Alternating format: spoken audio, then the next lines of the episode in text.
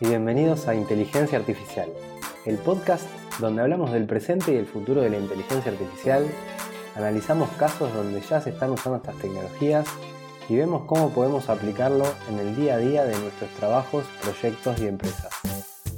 Yo soy Pocho Costa, ingeniero en sistemas, programador y amante de la tecnología, y me puedes encontrar en pochocosta.com, donde ahí también vas a encontrar las notas del programa y otros medios para ponerte en contacto conmigo. ¿Empezamos? Hoy vamos a hablar de Machine Learning y para eso me voy a basar en un artículo muy muy muy muy bueno escrito por Stephanie Ye y Tony Chu, que son dos mega cracks de inteligencia artificial y data science. El artículo se llama A Visual Introduction to Machine Learning y me pareció genial y me dio muchas ganas de compartirlo con ustedes eh, también sabiendo que uno de los episodios del podcast que más le gustó fue el número 5, donde hicimos una pequeña introducción a Machine Learning. Así que me pareció una muy buena idea retomar el tema y profundizar un poco más y agregar algunos conceptos nuevos. Así que bueno, vamos a meternos en el tema. En Machine Learning, las computadoras aplican técnicas de aprendizaje estadístico para identificar patrones en los datos, y estas técnicas pueden ser usadas para hacer predicciones con mucha precisión. La idea de este artículo, y lo que yo voy a estar tratando de explicar ahora, es cómo se puede armar un modelo de Machine Learning al que le demos datos del mercado inmobiliario y pueda predecir si los datos que le estamos dando se refieren a una vivienda en Nueva York o en San Francisco. Esto es lo que en Machine Learning se conoce como una tarea de clasificación, que si lo pensamos dos segundos no parece ser algo fácil para un humano, a menos que sea un especialista en el mercado inmobiliario de esas dos ciudades, y así todo habría que ver qué porcentaje de acierto logra, ya que lo que nosotros le vamos a estar dando a este modelo son características de, de las viviendas y en base a eso el modelo va a predecir de dónde son. Lo importante acá es que vamos a estar resolviendo un ejercicio, y aunque voy a tratar de explicarlo lo mejor que pueda, esto va a requerir que lo escuches con bastante atención, así que te recomiendo que te prepares algo para tomar, te sientes, te pongas cómodo y lo escuches tranquilo. Así que bueno, metámonos en el problema. Para empezar, se sabe que San Francisco es una ciudad medio montañosa, por lo que la elevación a la que se encuentra una vivienda podría ser uno de los datos que nos ayuden a distinguir entre las dos ciudades.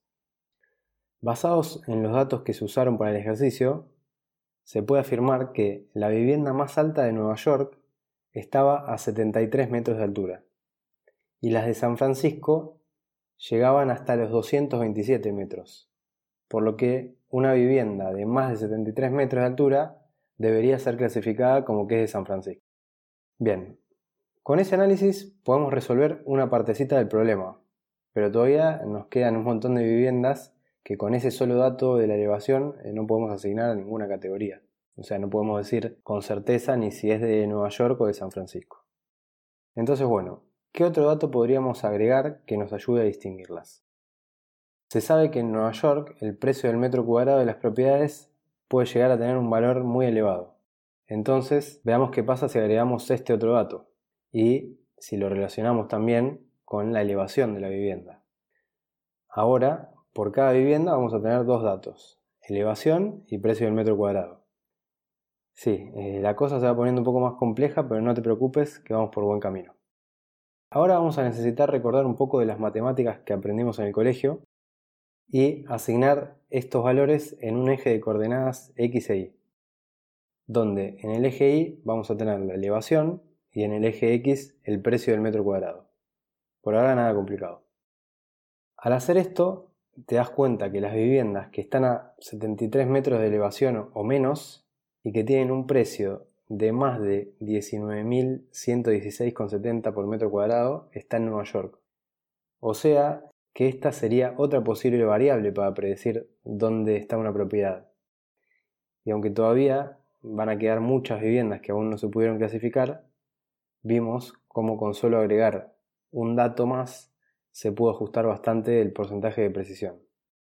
Yo sé que esto, así dicho con palabras, suena difícil de entender, pero los invito a que vayan a, pochocosta.com y en las notas del programa va a haber capturas de pantalla eh, con estos gráficos y si no, mejor pueden ir, que también voy a dejar el link, directamente al artículo eh, original donde eh, esa página está fantástica como está hecha y, y van a ver todo esto, cómo se va realizando. Pero bueno, volvamos. Este es un momento clave para introducir un nuevo concepto. y este concepto son los límites. Si miramos cómo quedaron todos los puntos en el gráfico, nos vamos a dar cuenta que en la parte superior quedaron todas las viviendas de San Francisco, que son las de más elevación. Entonces podríamos hacer una línea y decir, bueno, de acá para arriba son todas de San Francisco. Ese sería un límite. Y lo mismo, vamos a ver que en la parte inferior a la derecha, serían las de precio más alto, están las de Nueva York. Y vimos que a partir de 19.116,70 y hacia la derecha son todas de Nueva York. Así que ahí podemos hacer una línea y ir desde ahí hacia la derecha y hasta arriba hasta chocarnos con el límite de San Francisco. Y ahí vamos a estar delimitando otro límite. Esta parte marea un poco, pero igual creo que estés entendiendo. Si no te recuerdo que puedes ir a las notas y vas a ver lo que estoy explicando con palabras. Si se acuerdan, al principio de todo dijimos que las computadoras usan aprendizaje estadístico para detectar patrones en los datos, y la identificación de límites es algo esencial para esto. En este ejercicio se usan la elevación, el precio total de la vivienda, el precio del metro cuadrado, y además el año de construcción de la vivienda, la cantidad de habitaciones y la cantidad de baños. Cuando empezás a combinar de, a dos estos valores y dibujás en, en los ejes X e Y, te vas dando cuenta cómo se van formando líneas y formas que representan patrones. Es muy loco, ¿verdad? Y acá es donde entra en juego Machine Learning para buscar límites y descubrir esos patrones, ya que si tuviéramos que hacer todo esto a mano, tardaríamos muchísimo y sería totalmente aburrido, nos cansaríamos y lo abandonaríamos.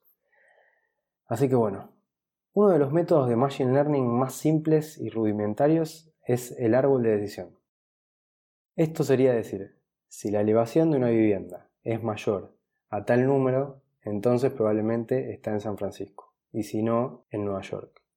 Esto en programación se conoce como sentencias if, then, else, y en Machine Learning se llama bifurcación, que se trata de dividir los datos en dos ramas basándonos en un valor. Este valor se llama punto de división y sería como un límite pero aplicado en un árbol de decisión. Ahora bien, al aplicar el árbol de decisión a las viviendas según la elevación, nos encontramos con que algunas viviendas de San Francisco están siendo clasificadas como si estuviesen en Nueva York. A esto en Machine Learning se los llama falsos negativos. Y si cambiáramos el punto de división para poder capturar a cada vivienda de San Francisco, también va a incluir muchas viviendas de Nueva York. Estos serían falsos positivos. Un tema que tenemos acá es que por más que hayamos visto que la vivienda más elevada de Nueva York está a 73 metros de altura y hayamos elegido ese punto como punto de división, estamos teniendo muchas viviendas mal catalogadas. Y para mejorar esto existen cálculos matemáticos que nos ayudan a, obtener el punto de división óptimo que si bien va a seguir teniendo errores, van a ser menos. En este ejercicio de las viviendas, ese punto es 28 metros de altura, y con eso nos da una precisión de 82%. Pero bueno, esto no queda acá y todavía puede mejorar más. Y es que el algoritmo puede repetir este proceso usando las otras variables, precio total, precio por metro cuadrado, cantidad de baños, habitaciones, año de construcción, y esto es lo que en Machine Learning se conoce como recursión. Entonces, al agregar otros niveles de bifurcación posteriores al, que hicimos antes, vamos a estar agregando complejidad. Eh, en este ejercicio, el algoritmo detectó que para las viviendas de menor elevación, la siguiente mejor bifurcación es el precio por metro cuadrado. Y el mejor punto de división es 1.061 dólares por metro. En cambio, para las viviendas de mayor elevación, conviene preguntar por el precio total de la vivienda, siendo que el mejor punto de división es 514.500 dólares. Así que imagínense la cantidad de cálculos que tuvo que hacer para llegar a todo esto. Y además que lo hace rapidísimo. Así que bueno, por esto las máquinas para esto son mejores que nosotros. Agregando estas bifurcaciones, se va aumentando la, precisión de la predicción y con solo agregar esa capa más que dijimos recién, le estamos dando profundidad al árbol y aumentamos la precisión a un 84%. Y si agregas más capas con los otros datos, puedes llegar a un 96%, incluso acá en el ejemplo se agrega más para llegar al 100% de precisión. Para imaginarnos todo esto de una manera más gráfica, pensemos que las viviendas son pelotitas que soltamos y las bifurcaciones eh, las van a llevar por diferentes caminos hasta caer en una bolsa. Va a haber bolsas que son para San Francisco y otras bolsas que son para Nueva York. Lo que acá llamé bolsas en realidad se llaman nodos hoja. Y cada vez que hacemos que una vivienda del set de entrenamiento pase por el árbol, estamos entrenando al modelo y el set usado se llama datos de entrenamiento. Y como hicimos crecer el árbol hasta llegar al 100%, cada vivienda se asigna correctamente a la ciudad que corresponde. Bien, ahora llega el momento de verificar la realidad, o sea que hay que probar el modelo con datos nuevos que nunca hayan pasado por el modelo y ver qué pasa. Estos datos se llaman datos de prueba. Lo ideal sería que el modelo se comporte igual que como lo hizo con los datos de entrenamiento y se obtenga un 100% de precisión. Para este ejercicio eh, se hizo pasar un set de datos de prueba y se obtuvo un 89,7% de precisión. Si bien no era lo que se buscaba, nos sirve para introducir un nuevo concepto, que es el sobreajuste. Y es que nuestro modelo había aprendido a tratar cada detalle de los datos de entrenamiento como si fuera algo importante, incluso algunos que resultaron ser irrelevantes. Y esto es lo que en Machine Learning se conoce como sesgo. Y bueno, esto del sesgo es todo un tema que puede dar para un episodio completo, así que lo vamos a dejar acá y en todo caso si, les interesa podemos hacer uno sobre hablando solamente sobre el sesgo y otros temas. Así que bueno, con esto cerramos el episodio de hoy que fue bastante diferente a los anteriores porque es más largo, más teórico.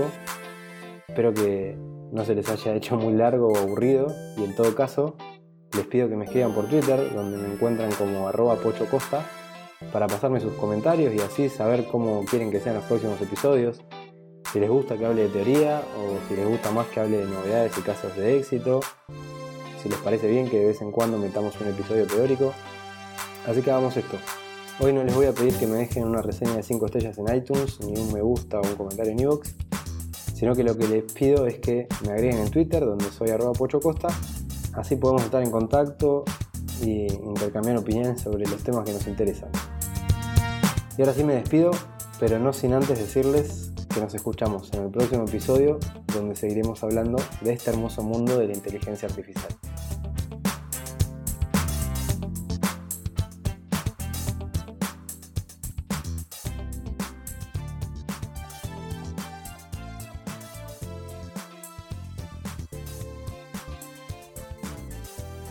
Hey, dale, anda a Twitter, arroba Pocho Costa, dale, escribime